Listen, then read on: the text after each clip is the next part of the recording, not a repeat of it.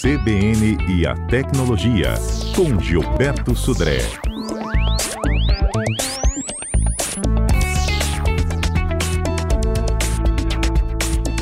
E o assunto é, gente, a segurança nos dispositivos móveis. Será que a biometria é o melhor caminho? Gilberto Sudré, bom dia. Bom dia, Fernanda. Bom dia, ouvintes da CBN. Exatamente, viu, Fernanda? A autenticação biométrica que a gente usa lá, a impressão digital nos dispositivos móveis, alguns até tem aquele reconhecimento facial que você olha lá para a câmera, ele desbloqueia o aparelho automaticamente. Bom, é, essa tipo de autenticação biométrica costuma ser considerada quase impossível de roubar ou de falsificar. Embora seja realmente difícil para que um, uma, um atacante, né, consiga replicar esse atributo físico, né? É, na verdade, ela não é infalível. Principalmente alguns tipos de implementação, porque nem todas as autenticações biométricas são iguais. Como assim? Ah, é, tem dois celulares que têm autenticação biométrica, eu consigo desbloquear o aparelho via, por exemplo, reconhecimento facial.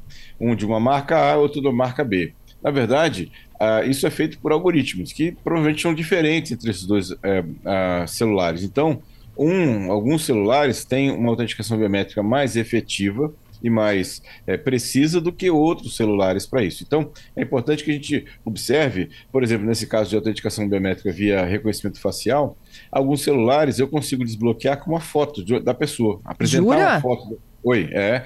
Apresentar a foto da pessoa na frente da câmera é o suficiente para a autenticação biométrica reconhecer como o dono do celular e desbloquear o celular. Outros não são assim. Tem um, um, esquema de autenticação biométrica mais sofisticado e com isso a foto em si não seria suficiente para desbloquear. Então, no primeiro ponto, a gente não deve considerar essa autenticação biométrica tanto de, de é, impressão digital quanto de reconhecimento facial como infalível. Não é, na verdade, ela não é infalível, ela tem problemas em algumas situações de algumas implementações em relação a esse, a esse caso. Né? Outro problema é que, dependendo do tipo de reconhecimento que você faz, é, é, o aparelho ou o algoritmo pode não reconhecer. Por exemplo, você está com um dedo suado ou a mão suada, vai colocar lá no, no sensor de reconhecimento facial, ou reconhecimento de impressão digital, não vai é, reconhecer. Ou, por exemplo, você está de óculos muitas vezes, ou está com chapéu, e o, o, algoritmo pode também não reconhecer su, o seu rosto como um, uma, uma questão. Então, esse é um outro problema que a, que a biometria eh, também pode eh, enfrentar. E tem um, um, problema que eu acho que talvez seja um dos mais graves, né? É que uma senha roubada ou vazada, por exemplo, que você usou lá num portal, numa rede social, por exemplo, e vazou a senha, você pode ir lá e mudar. Né? Você pode ir lá e mudar e cadastrar uma outra senha diferente daquela que foi vazada. Na impressão digital ou no reconhecimento facial, isso não é mais verdade, né? Você não pode trocar o rosto ou trocar a impressão digital. Então, uma vez roubadas, as impressões digitais não podem ser alteradas, né? E aí eu tenho um problema que essa impressão digital ou esse reconhecimento facial ou mesmo de retina poderia ser utilizado em outras situações de autenticação. Como é que eu aumento a segurança dessa questão? Usando uh, várias formas de autenticação. P provavelmente, se eu quero melhorar bastante meu, minha segurança nessa questão de autenticação, eu usar múltipla autenticação, ou seja, usar, por exemplo, a impressão digital, mas também uma senha ou um PIN, né, que é aquele número sequencial que você coloca, o número de, de, uma sequência de números que você coloca lá, ou é uma autenticação de dois fatores em relação a isso. Então, quando eu tenho uma questão muito sensível, só a, a biometria talvez não seja suficiente para poder proteger aquilo que você quer é, é, deixar longe do, das vistas né, de outras pessoas. Uhum. Sabe uma coisa que dificulta o reconhecimento facial também é a máscara, né? Ah, sim, com certeza. Alguns algoritmos, inclusive, já, já foram é, é, atualizados para reconhecer, inclusive, o formato do rosto através da máscara. Né? Não são todos, na verdade, são poucos que conseguem fazer isso. Mas alguns, alguns aparelhos de celular já conseguem fazer isso através com a máscara também, né? Mas são poucos. Uhum. Mas mesmo assim, é, com todos esses problemas que a gente identificou, ele é mais seguro do que senha? Então, depende da senha que você escolhe. Se você escolher uma senha alfanumérica com letras, números e caracteres, é, eu consideraria a senha mais segura do que, do que isso. Principalmente porque você vai ter a senha né, é, diferente em cada um dos, dos usos que você tem. Né? Eu, pessoalmente, eu não gosto, assim, é uma questão pessoal, eu não gosto da biometria, não uso biometria em nenhum tipo de, de dispositivo meu. Eu uso sempre senhas diferentes né, em vários dispositivos diferentes também.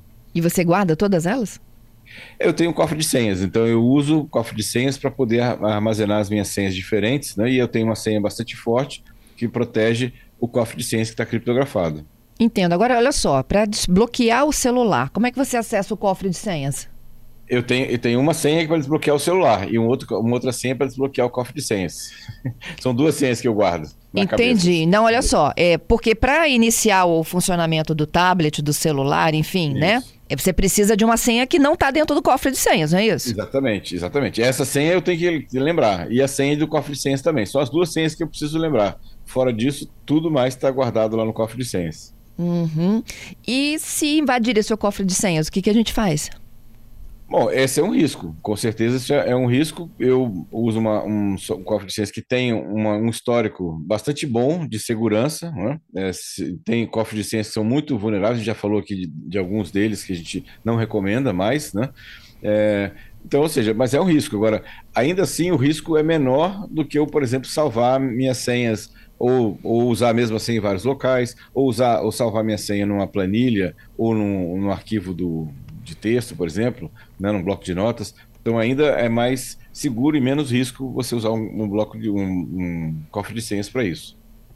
Entendido. Tudo, tudo, Fernando, é uma questão de, de risco, né? De, de, redução de risco. A gente não consegue ter risco zero, mas então eu tento usar né, uma, uma alternativa que eu diminua o risco de ter minhas senhas vazadas. Né? Entendi. Se alguém leva o nosso celular, Gilberto, num Oi? assalto, por exemplo, ah é, se, alguém... se, eu não tiver conectada a ele naquele momento, fazendo alguma operação, ele vai, ele vai lacrado, não vai? Sim, exatamente. Tá, então como é que ele vai abrir aquele celular?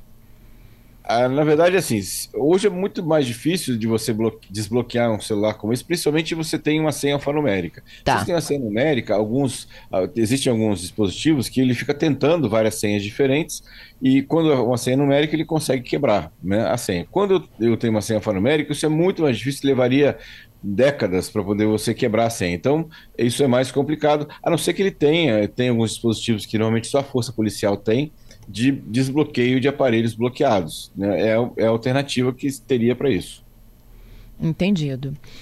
Bom, é, eu tenho aqui um ouvinte que está dizendo que é, na biometria, no celular dela é um iPhone. É, na verdade, é o, é o ouvinte, é o Tinelli, né? Uhum. E ele diz o seguinte: eu tenho várias. Tento várias vezes desbloquear o meu iPhone pela biometria. Uhum. Tem que ser várias tentativas para ele conseguir chegar.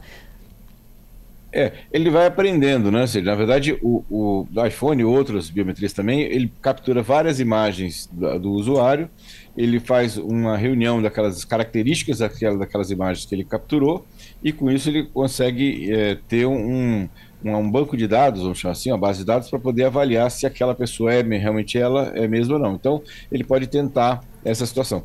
O, até o, nosso ouvinte me, me, me dá a chance de comentar uma coisa também interessante. Algumas biometrias de alguns dispositivos, você tenta algumas vezes né, a biometria ou impressão digital ou reconhecimento facial. Se ele não consegue reconhecer assim, mesmo assim, a, a, o rosto ou a impressão digital do usuário, ele desabilita a impressão, a biometria e passa a usar um PIN, que é uma sequência de números, que é muito mais fácil de quebrar. Né? Então, cuidado também com essa situação em alguns dispositivos. É o PIN? O PIN é a senha, é isso? Me ajuda aí. Existe a senha, que é uma, uma, uma palavra-chave alfanumérica, com letras, números e símbolos. Existe o PIN. O PIN é uma sequência de números apenas. Então, são, são, é um número de, por exemplo, seis dígitos, por exemplo. Fica muito mais fácil de quebrar. Você tem uma quantidade menor de variáveis, né? Nesse caso, o PIN, né? A senha não. A senha você tem letras, maiúsculas, minúsculas, números e símbolos. Então tem um, um universo de senhas possíveis muito maior. Então mais difícil de quebrar.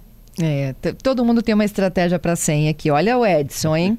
Eu salvo uma senha falsa e a principal eu guardo na cabeça.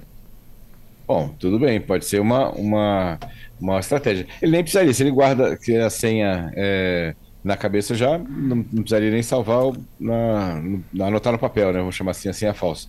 Mas pode ser para despistar, né? Também a, o, o, o golpista ou o atacante que seja. É, e ele até complementa Uhum. Bom, não, Patrícia, ele fala de, de um chip virtual. É, é, outro ouvinte que falou sobre esse chip virtual, Fernanda. Então explica é aí para mim. O Edson, o Edson não, Gabriel está aqui conosco dizendo que ele usa uma senha diferente para cada aplicativo ou serviço que ele tem. E ele tem uma técnica que usa um nome de referência ao serviço, mais uma sequência de números e um caractere. Ele diz que nunca teve problemas. E deu uma dica para quem tem medo de ter celular roubado, uma solução é instalar um chip virtual e comprar um aparelho que que não possa ser desligado. Alguns modelos não podem ser desligados se eles estiverem travando. E com chip virtual, o bandido não vai conseguir é, retirar o aparelho e vai, você vai ficar né, rastreando até a bateria dele acabar. E aí, Gilberto? Exatamente. A gente até comentou sobre o eSIM, né, que é esse chip virtual que vai deixar de, de, a gente vai, vai, deixar de usar aquele pequeno chip que a gente instala no celular e agora vai ser um arquivo que é colocado dentro do, do celular e aquele funciona como um chip, né, o, o SIM card, né, só que agora é um eShip, um eSIM. E aí, a vantagem do eSIM é exatamente que eu não consigo desabilitar né, sem ter senha. Né? Então, ou seja, o aparelho ficaria, mesmo roubado, ele ficaria constantemente conectado na internet e, e o golpista, o, o, ladrão, não conseguiria retirar o, o, chip e desconectar o aparelho da rede, do, da rede celular. É uma forma, é, é, é, uma das vantagens do eSIM. Né? Isso. Ah, legal, então, a dica do ouvinte, é. hein? Legal. Vamos pro golpe? Vamos lá. O golpe tá aí. Muito bem, Fernando. O golpe que a gente vai falar essa semana é chamado golpe do presente aniversário. Como é que ele funciona e como é que a gente tem que ficar atento para se proteger em relação a isso? Você está lá na sua casa, no seu trabalho, daqui a pouco aparece lá um, um motoboy com um presente para você, seja um presente no seu aniversário, seja um presente que mandaram para você, supostamente mandaram para você. Aí você recebe aquele presente, aí o motoboy ele chega para você e fala assim: olha, para o presente está aqui, mas para a entrega você tem que me pagar um valor pequeno lá, alguns reais lá para você para você pagar. E aí, quando você vai uma parte, né, ou, ou, um tipo desse tipo de golpe, ele te, ofer te oferecer uma maquininha de cartão de crédito quando você passa o cartão, o seu cartão pode ser clonado ou o valor que é debitado é muito maior do, do que aquele que ele falou. Então, essa é uma, uma, uma, parte do golpe. A outra parte do golpe, usando exatamente o mote do presente, que é muito mais grave, é ele, o motoboy chega para você e fala assim: olha, eu preciso, para comprovar que você realmente recebeu o presente, né, é, ou a encomenda, que você tire uma foto né, é, com o presente do lado, ou preciso tirar uma foto sua. Na verdade, é, tem a ver com o que a gente está falando hoje, de autenticação biométrica. O que, que vai acontecer? Ele vai é, usar essa foto que ele retirou, que ele tirou de você, para exatamente tentar né, desbloquear um financiamento ou uma, algum tipo de compra, né, porque tem várias hoje financeiras e vários locais de, de aquisição de, de, de, produtos que usam a autenticação biométrica como, como assinatura, como comprovação que você que fez aquilo. Então ele vai usar essa foto que ele coletou de você para fazer o acesso ou, a, a, aprovação de um financiamento, por exemplo, de uma, um crediário, coisa para você em relação a isso. Então, essa, ou um empréstimo né, para isso. Então, e muito cuidado com essa situação, ficar atento com isso. Se você receber um presente que você não sabe, não tire foto, não passe seu cartão com, com essa para esse, motoboy, porque pode ser um golpe, sim, que está sendo tentando aplicar pra, na, em você.